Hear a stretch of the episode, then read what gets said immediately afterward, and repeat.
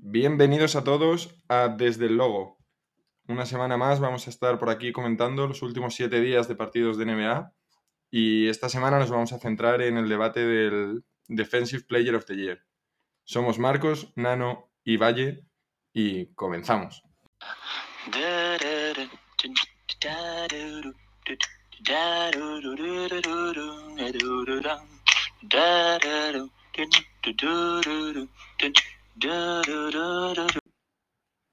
Bueno, bienvenidos una semana más. Eh, en primer lugar, eh, Nano, Marcos, eh, vamos a agradecer a Juan Losas por el flamante logo nuevo que tenemos, que Sí, va de la mano al estreno de nuestra cuenta de Twitter. Sí, señor. Desde el logo está en la descripción del podcast y nos podéis seguir ahí para, para mucha más actualidad.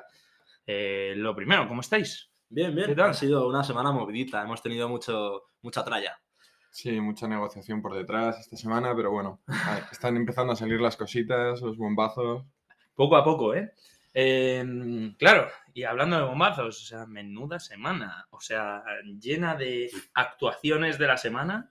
eh, Han decidido todos ponerse la misma semana, todos a un nivel espectacular. ¿Han visto que hemos hecho esta sección? Exacto. Y literal, Sí, para, para el que no lo sepa, esta semana ha sido una semana llena de grandes actuaciones de los mejores jugadores. Ha habido 50 puntos de Jason Tatum, ha habido más de 50 puntos de LeBron James.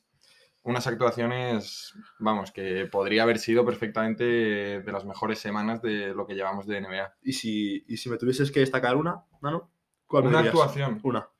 eh, Difícil, ¿eh? Muy difícil. Muy Mm. difícil. A ver, me quedo con la de LeBron James. Es que Ah, eh, batió ahí un récord de, de ser uno de los pocos jugadores que creo que hay dos.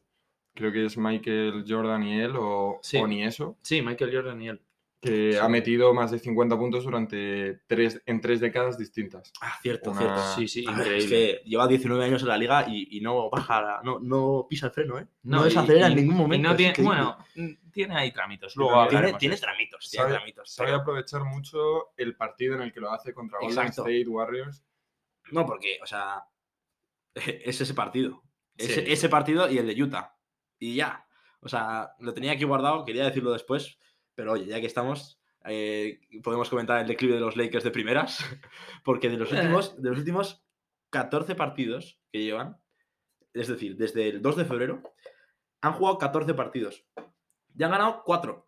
Han perdido Madre. 10 partidos. Y es que, y, y- pero contra equipos que son una auténtica broma. Aquí lo visteis antes, la semana pasada comentábamos eh, el estatus de los Lakers y bueno, Y no salen de lo el tiempo nos da la razón. Bueno, es que el último que han perdido ayer, ayer mismo, esta madrugada contra los Rockets, Contra los Rockets, que son un equipo. O son sea, el peor equipo de la liga. Ahora mm, mismo, los Rockets, son- probablemente. eh, venían de, creo, 14 derrotas consecutivas. Habían ganado el último y luego han ganado otra vez contra los Lakers. Es que son partidos que no te puedes permitir, aunque sea por la dinámica del equipo, por, por la moral. De llegar a play-in con un poco de ritmos. Que es que si Mm. no vas a llegar y te van a ganar. Porque es un partido, te lo van a ganar. Seguro. Sí, sí. Pero, bueno, más allá de eso. eh, quería saber. eh, de, tú- no se queda con la de LeBron James. ¿Tú con cuál te quedas? Yo sé. con la de Jason Tatum. Jason Tatum. A mí- Contra Brooklyn, imagino. Sí, pero, pero hay muchas cosas que decir en esa actuación de 54 puntos de Jason Tatum. Eh, bueno, para empezar, o sea, este tío tiene que escribir un, un libro de cómo se juega al baloncesto. O sea, si Es alguien quiere ver cómo se juega bien al baloncesto, es este tío. Estéticamente es increíble. Cuando tiene la confianza como la tuvo en ese partido por las nubes, es espectacular. Em, canastas de todos los tipos, crossovers, eh, delante de Irving, de, de Claxton, de Aldridge, le da igual. El otro día le dio igual Que a quien le pusieron delante. Exacto. Em, KD, eh, Durant y- e Irving tuvieron entre los dos 56 puntos, que fue dos puntos más de lo que hizo Tatum solo. Exacto. Sí, sí, Que es que- es una locura. Que es que en, momen- en los momentos en los que está centrado el tío puede hacer Lo que, quiera. Lo que quiera, pero triples con muchísima confianza. eh, no sé, mm, Lo debería dice- verse los highlights de este partido antes y no cambiar la música, la playlist de previa del partido nunca más. o Nunca sea, más. Espectacular. Sí, lo, lo decía KD. Es un jugador que ahora mismo está haciendo las cosas que, que hace LeBron James y está tirando como él, decía, y está tirando como yo. Y es que es ese nivel, el que está demostrando ahora mismo es, es espectacular. Pero he de decir que yo creo que es la primera semana que igual eh, venimos cada uno con una actuación de la semana diferente. Y no he cambiado mi opinión en base a lo que habéis dicho, porque yo ya tenía claro que mi actuación de la semana se la tengo que dar a Nikola Jokic.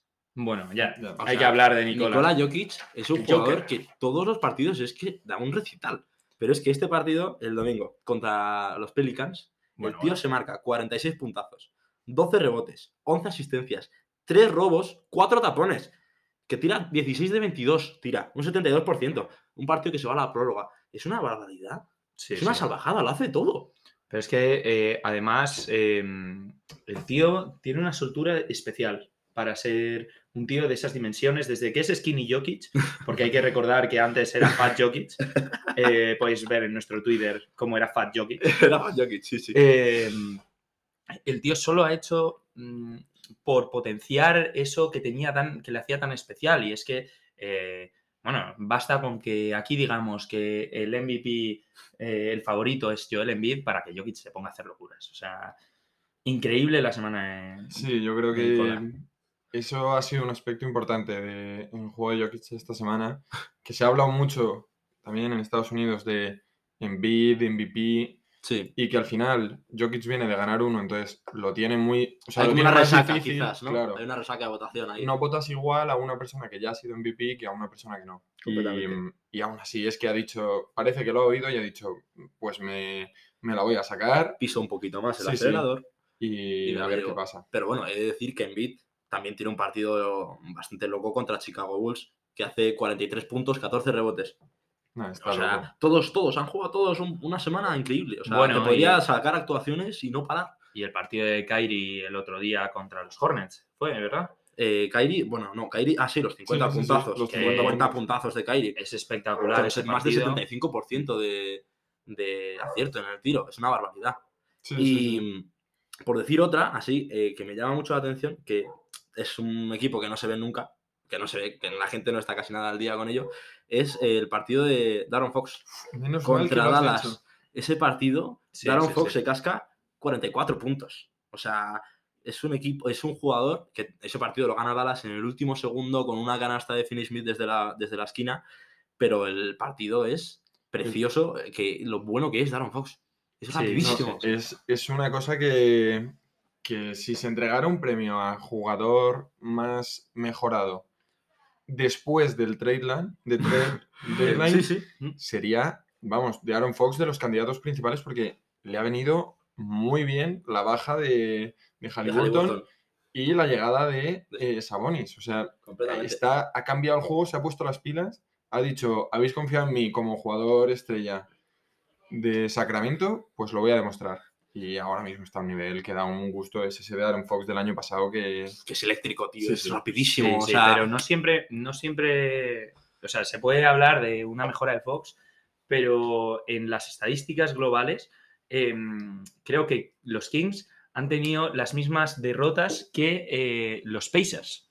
Eh, Ah, los mira. Pacers en reconstrucción. Curioso. Nueve derrotas ambos equipos. ¿Quién ha ganado en el trade? Dijimos que no se sabía muy bien, porque yo en pienso, teoría- que, yo pienso que Sacramento, o sea, a día de hoy sigo, pensaba que Sacramento en su día y sigo pensando que Sacramento porque las piezas le encajan mejor, Hmm. en mi opinión. A ver, en principio sí, a- habrá que ver a final Habrá de ver. temporada. Antes de movernos al partido de la semana de cada uno, eh, hay que mencionar eh, el partido de Cam Johnson. Ah, 38 puntos contra los Knicks, Y- sin Devin Booker sí, sí. y sin Chris Paul. Y la canasta. Y la canasta. Y la canasta para ganarlo. canasta, sí, sí. Que es que, o sea, Nueva York echa- tira ese partido por la borda, otro más que tira por la borda Nueva York. Es un equipo que está en declive absoluto. Bueno, En declive absoluto. Sí, sí, cosas. Randall hace cosas, pero que no hay más allá. No se ve un equipo que digas No, pueden, no eh, hay pueden reconstruir y ir a otro punto, pero eh, Cam Johnson hace un partidazo increíble. Unos Phoenix Suns que siguen miedo. aplastando, siguen Da aplastando miedo sin Booker, sin Booker. Chris Paul, Es que les da igual. aplastan igual. Están tranquilos, están tranquilos. Y bueno, eh, con esto pasamos al, al partido de la semana, ¿no? Eh, Empiezo yo que venga. el partido de la semana es uno que yo siempre tiro para barro para mi casa y el partido que más me ha gustado ha sido ese Chicago Bulls contra Milwaukee Bucks. Un partidazo. Además, Muy buen partido. Sí. Sí, sí, me quedé bueno, fue al principio ganando Chicago Mm. y otra remontada en el cuarto cuarto eh, de los Bucks con un Middleton increíble. eh, Giannis que estaba con acumulación de faltas y, y acaba expulsado. O sea, ese partido, yo lo que, lo que tengo, lo que vi muy claro es que el Big Three que tiene Milwaukee cumple, siempre. Funciona muy bien. Funciona muy O bien. sea, Drew Holiday es Drew buenísimo. Holiday juega muy bien, Middleton juega muy bien y Giannis juega muy bien y están todos muy cómodos en su papel. O sea, no, no hay un problema de que si tiene un día bueno uno, el otro está frustrado o... No, no, se combinan perfectamente. Middleton y Drew Holiday saben que los focos van a ir a Giannis. Giannis va a ser siempre el, el uno y no tiene ningún problema con ello porque, a ver, es lógico. Pero siguen demostrando una, una capacidad de, de- Sí, se de necesita. jugar a un nivel increíble y Milwaukee es, es un equipo que perfectamente puede repetir este Sí, año. sí. O sea, van, a- van como motos. Van No, es como que- motos. Es que yo lo veía con eso, el momento en el que de repente partido igualado, mm, partido que no estaba siendo el mejor juego de Milwaukee y de repente, bueno, pues llega que, que Giannis se ha pirado porque le han echado por faltas, pues llega Middleton y se, no sé si se fue a 44 puntos. 44 puntos, Marco. Una locura así, que dices, joder, qué confianza. Y de ahí también me quedo con un jugador, porque claro, los, los Chicago Bulls tienen muchas bajas y están ahora mismo jugando muchos jugadores de rotación Sí, que no tendrían minutos. Y me quedo con Ayo Dusum, Dosunmu. Dosunmu, un jugador rookie. Es muy, muy bueno. Me parece fresquísimo. Es O sea, muy, muy bueno. es muy bueno y Muy los ágil, números muy Sí, sí. rápido, eh, con condiciones físicas extraordinarias y que ha entendido muy bien su papel en este primer año en Chicago. Sí, yo me lo he es apuntado que es de para seguirle y para conocerle, para porque digo, "Uf, Es uno de los cuidado. O sea, es un, es un pick del draft que ha sido que yo creo que les puede salir muy, muy, muy bien. dale minutos a este tío y a ver qué pasa. He de decir que Chicago, o sea, sí que es verdad que se puede achacar un poco a las, a las lesiones, que no está Alonso, que Lavina acaba de volver de lesión, pero llevan unas, unas dos semanitas Sí, justo desde que yo empecé a hacer esa campaña muy flojas. por el MVP de DeMar DeRozan, y no, y encima han, confir- terminó su racha de 30 puntos por partido. han y- confirmado que mm, lo que venía pasando más o menos durante la temporada, como diga- digamos un poco más repartido durante la temporada, pero es que esta última semana ha perdido contra equipos contra los que Sí, se sí, va a sí. enfrentar. O sea, ha perdido contra Memphis, contra Miami, contra Atlanta, contra Milwaukee, contra Filadelfia. Todos los partidos los ha perdido. Los contra los de arriba no gana. Estaba el otro día, creo, contra antes de jugar contra Phoenix, 13-1 contra los equipos de arriba. No sé si era Phoenix, la verdad. Sí, Eh, y están 14-1 abajo. No han, o sea, han ganado un partido solo a los rivales directos. sí. Eh, muchos problemas sin Lonzo y sin Caruso. A pesar de las buenas noticias como Dosumnu y, y bueno, que también eh, White está jugando muy bien. Hmm. No sé, veremos cómo se desarrolla el tema en Chicago, pero sería una pena eh, no ponerle un broche con una buena actuación en playoffs a, A esta a temporada. Sí, sí, la verdad. que es Sí, un equipo que lleva, que va- vamos, Chicago llega- lleva toda la temporada yendo primero del este. Y jugando muy bien, además. Pero es que el este está Sí. muy duro. Está este, este año es el nuevo este. ¿eh? O sea, no, no por, mm, por calidad de equipos, porque al final, si te das cuenta, en la clasificación de la liga los tres primeros son del oeste, pero en cuanto a lo reñido que hay, los reñidos que están y el nivel que tienen los que están arriba, es, es- está muy bonito. Y tu partido de la semana no me lo has comentado. Yo sé, Eh, bueno, yo aquí tengo, tengo un poco de, de dualismo. Me ha gustado que has dicho, eh, has empezado con un refrán. Eh, yo barro para casa, tal. Eh, yo iba a ir por ahí también. No me eh, digas que hay partido de los Pistons. no, no, hombre, pero iba a empezar, iba a empezar, que ojito a los Pistons. Tranquilidad, que ojito a los Pistons. algún, algún, algún día, ¿no? Algún ya, día se comentará, ya se comentará lo de los Pistons. Madre mía. Pero, eh, pozo. Para mí, el, el refrán de esta semana iba a comentar el, el Nuggets Kings de ayer, que fue espectacular, o sea, es una armonía eh, súper buena entre muchos jugadores, en un momento muy bueno con Jokic MVP, em, con, bueno, cuatro victorias consecutivas y demás, pero eh, hoy me voy a centrar más en el partido, mm, estrepitosa derrota de los Lakers ayer. Me parece el partido de la semana porque es que está feo hacer leña del árbol caído. O sea, los, los Rockets se comieron a un rival que en cuanto se le complican un poquito las cosas, da su brazo a torcer. No es tienen- no tienen no tienen, no tienen alma. Em, hay muchísimas cosas que comentar. O sea, bueno, eh, empezaron muy bien eh, los, los Lakers. Westbrook hace una buena actuación, 30 puntos, eh, haciendo lo que se esperaba que hiciera después de una semana llena de declaraciones Sí. tras eh, declarar pues, su, su mujer que están sufriendo acoso por los aficionados de, de los Lakers. eh, un poco de unas declaraciones un poco duras de Westbrook diciendo que, que no Que puede no- ser, que, que le su ha- familia no va, respeto. Que su familia no va a los estadios, que no va al que no estadio, pueden llevar, quieren llevarles. Es una Y, y empezaron muy bien, eh, funcionando LeBron, Monk y Westbrook. Y, y, mm, pues de repente parece que Jalen Green sabe hacer mates.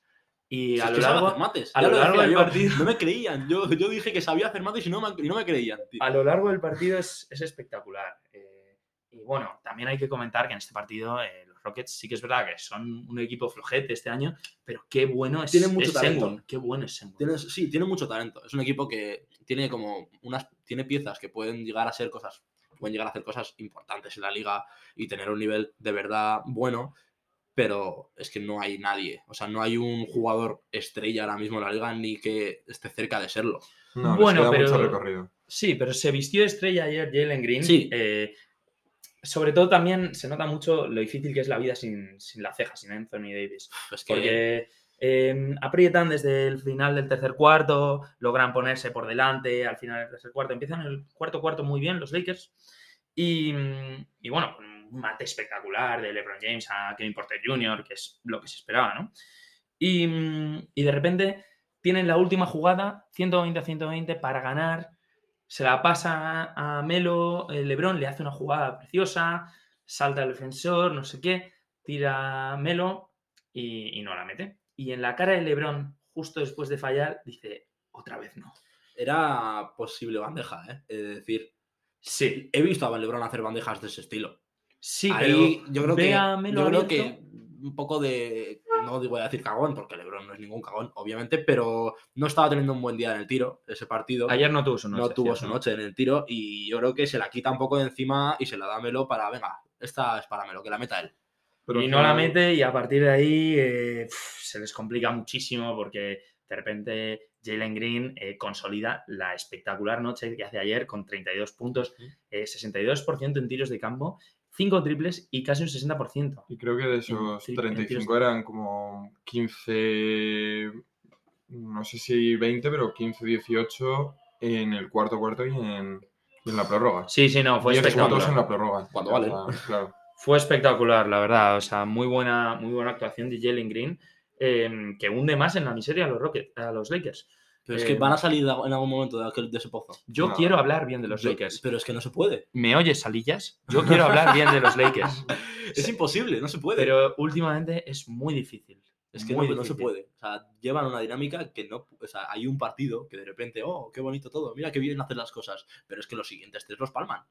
No Bueno, tiene ningún sentido, no Al vale nada. final, es que si no, si no tienes a tus mejores jugadores, bueno, pues sí, eres Chicago, eres Miami, que han, o eres los Phoenix Suns, Tienes un equipo hecho. Claro, tienes un equipo, no has sacrificado todo por tres jugadores, porque es que solo con el salario de LeBron, Anthony Davis y Russell Westbrook, es que con eso ya dan el salario máximo que permite la NBA. El resto son mínimos. Entonces, el resto son mínimos Y se nota. o se eh, nota, que te estás pagando el, el salary tax. el- Sí, sí, sí, no, sí. obviamente. Sí, el impuesto de que, a ver, lujo. es un equipo que se lo puede permitir, pero que. Sí, pero da igual. Entonces, es que no tienes esa confianza de un segundo jugador, un tercer jugador, al que pasarle la pelota para en esos momentos finales, eso, lo que acabamos de hablar. Sí. Un Middleton, un Ru Holiday, que se la pasas y dices, tengo toda la confianza en que la va a meter. Solo tienes a LeBron que está jugando ahora mismo.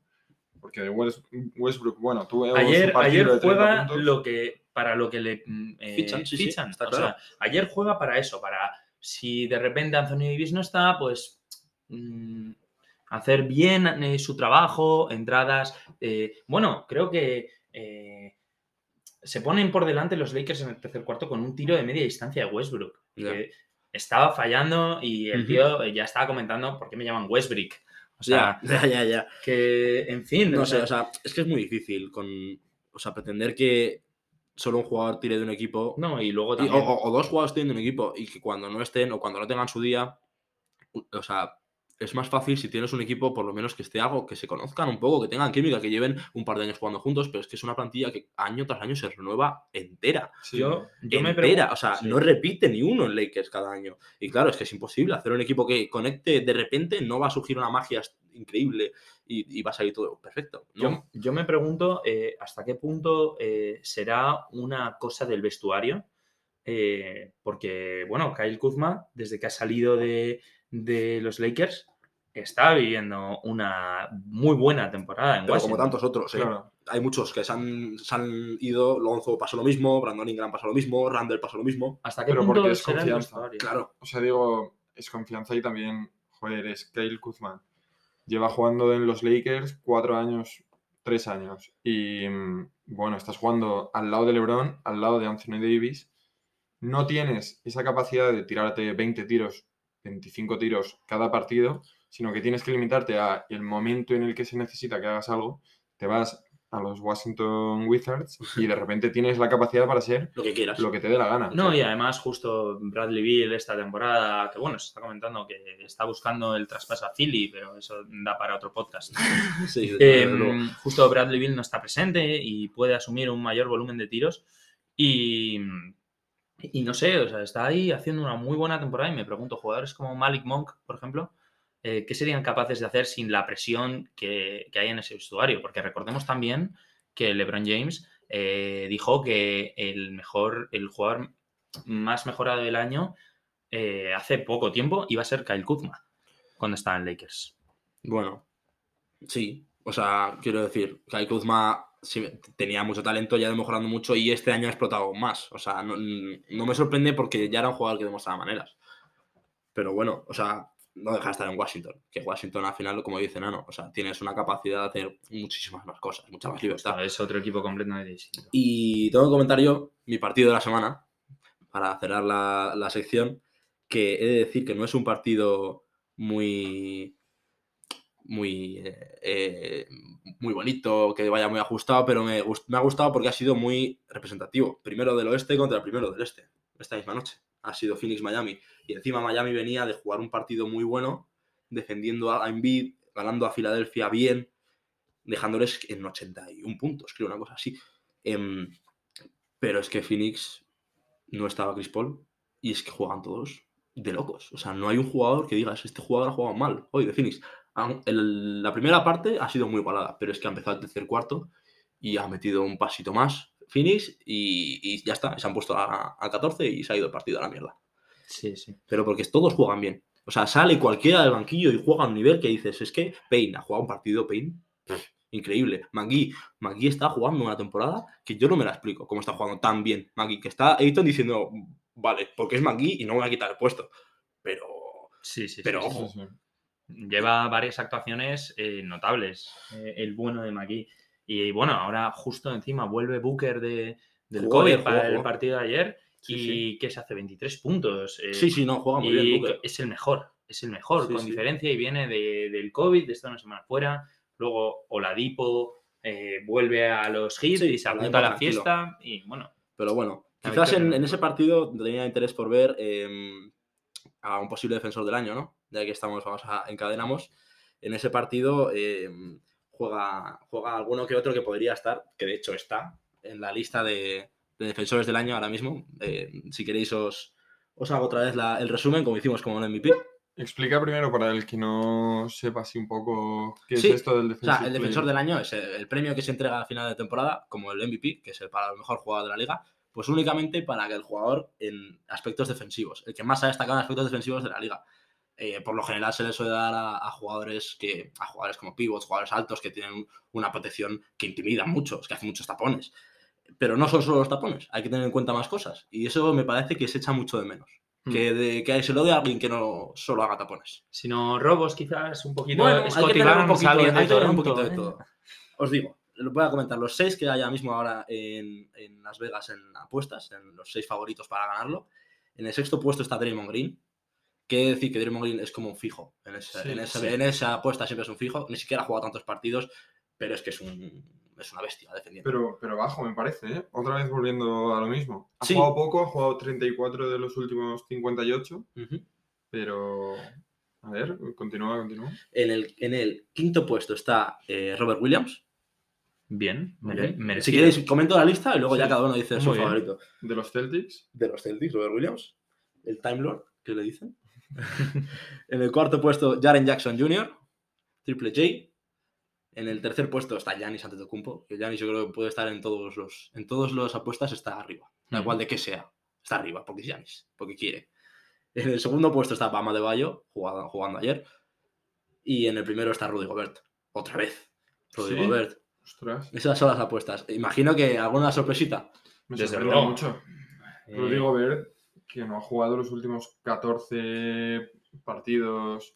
O sea, no ha jugado 14 de los últimos 57. Otro que tampoco ha jugado muchísimo. No, pero es que Rudy Gobert es verdad.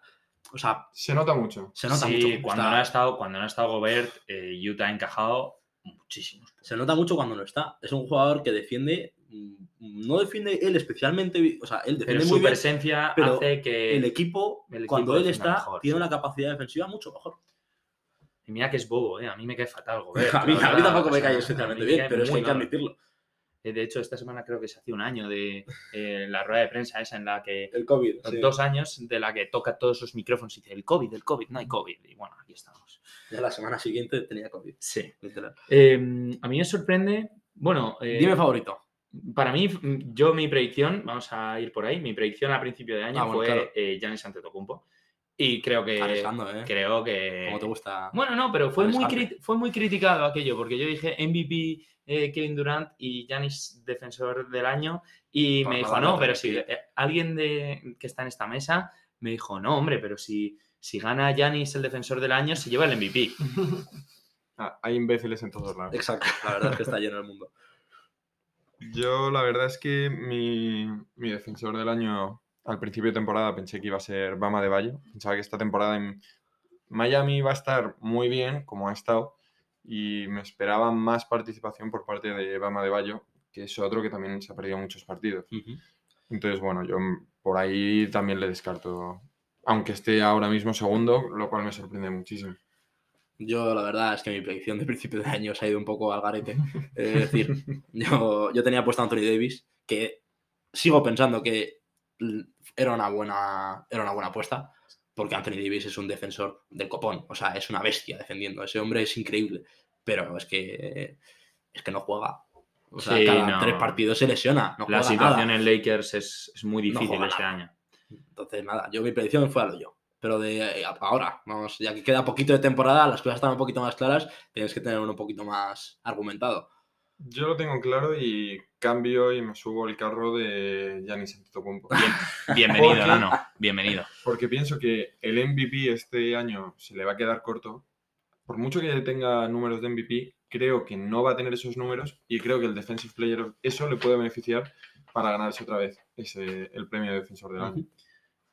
Sí, eh, ¿Te mantienes tú en Yo en me, yo me mantengo y a raíz de, lo que comentabas anteriormente, que podría estar en todas las categorías, de todos los premios y demás, em, es, una, es que es una bestia. Super- Este, Superman. este tío es una bestia. Em, y es que se ha dado cuenta de que la defensa es lo que hace que las franquicias ganen campeonatos. Y no ha dejado al margen su nivel de anotación, que es increíble, eh, sino que se ha implicado más en eh, labores defensivas y demás, a pesar de que este premio, en condiciones normales, para mí, para mí, ¿eh? se lo debería llevar, no esta temporada, si estuviera bien y hubiera jugado, eh, Green, eh, Draymond Green, sin duda, pero, pero bueno. es Pues yo, salgo de ahí. Yo, yo salgo de Janis. Yo la verdad es que me voy con Robert Williams. Uh, Yo interesante. Williams. A mí personalmente me parece el mejor defensor del año, este año. Además, o sea, sobre todo por este, este último mes de Boston es increíble. El Muy impacto que está teniendo Pero en es la que ese defensa tío, de Boston es es que para empezar ya promedia 2,20 tapones. Promedia casi un robo, un eh, punto 9. Y de defensive rating tiene, está como el sexto de la liga. Y lo que encima me llama mucho la atención es la capacidad que tiene para defender a, a guards, tío. O sea, es muy bueno. No, no, no, no es fácil Salta muy bien sobre los tiradores. No sé. Bueno, ya veremos eh, en, qué queda esto, ¿no? Eh, la verdad es que lo de Robert Williams me deja un poco descolocado porque yo también lo había pensado, pero no lo veo como defensor del año. Sí, sí, sí. Veremos, cómo, sí, sí, veremos cómo se desarrolla esto. Pues Volveremos eh, ahí al final de temporada a ver un poco qué ha pasado. Sí, hablaremos más la semana que viene de esto. Porque no para esto, esto no para ya. No, no. Hasta, hasta junio que en finales mm, vamos a seguir aquí. El tren de playoffs está empezando a arrancar. Nos vemos la semana que viene, chicos. Un abrazo a todos Hasta y luego. nos vemos. Luego. Chao.